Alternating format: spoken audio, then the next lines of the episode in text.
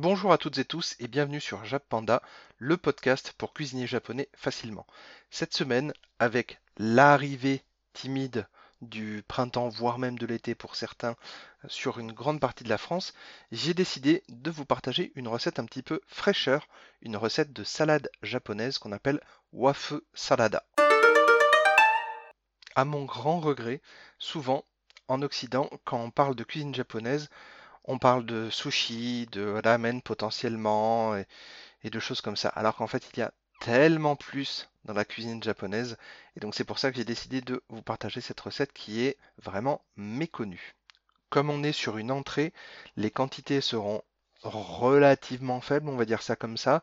Donc vous pouvez tout à fait, si vous souhaitez faire une salade un peu plus volumineuse, augmenter les quantités.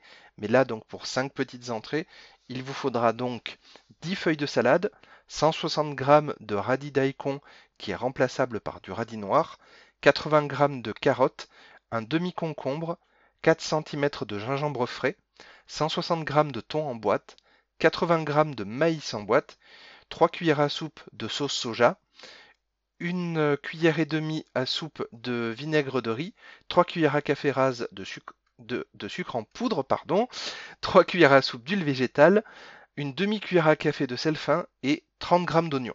Passons à la préparation avec la préparation de la vinaigrette.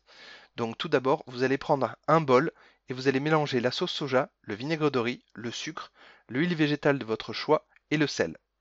Ensuite, vous allez éplucher l'oignon, puis le couper en 4 quarts et vous allez râper jusqu'à obtenir 30 grammes et vous allez ensuite l'ajouter à la vinaigrette et vous allez mélanger quelques secondes. Réservez la vinaigrette au frigo le temps de terminer la recette. Ensuite, vous allez préparer la salade. Donc, lavez tous les légumes sous un filet d'eau, essorez la salade, coupez les feuilles de salade en morceaux de 3 à 4 cm environ, prélevez un morceau de 10 cm de long de votre radis daikon ou de votre radis noir et épluchez le radis. Coupez en fines lamelles puis émincez le plus finement possible. Ensuite, vous allez éplucher la carotte et le concombre.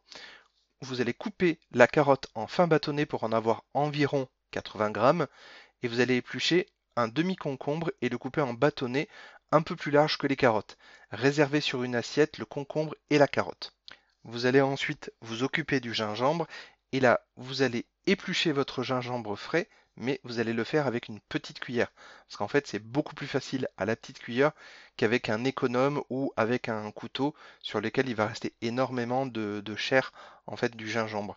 Et donc, du coup, ça vous permettra d'en avoir plus dans votre assiette. Et bien entendu, vous allez émincer le gingembre le plus finement possible et vous allez réserver tout ça à côté des carottes et des concombres. Pour l'étape suivante, vous allez égoutter le thon et vous allez en réserver 160 grammes. Puis vous égoutterez le maïs et en garderez 80 grammes. Mélangez tous les ingrédients dans un grand saladier. Si vous faites cette recette quelques heures en avance, n'ajoutez la sauce vinaigrette qu'à la dernière minute. Autrement, l'acidité du vinaigre va cuire et ramollir les ingrédients. Au moment de servir, versez la sauce vinaigrette dans le saladier directement, mélangez pour que toute la salade soit recouverte et vous n'avez plus qu'à servir. Pour plus de recettes faciles à transporter, n'hésitez pas à vous rendre sur le blog, donc du coup jappanda avec 2p.fr. Et par exemple, vous aurez le l'onigiri rase, donc la recette de sandwich japonais à base de riz, l'onigiri thon épicé, les sablés matcha citron, les cookies matcha chocolat blanc, les yaki onigiri, le cake matcha et framboise ou encore le yokan, la gelée japonaise.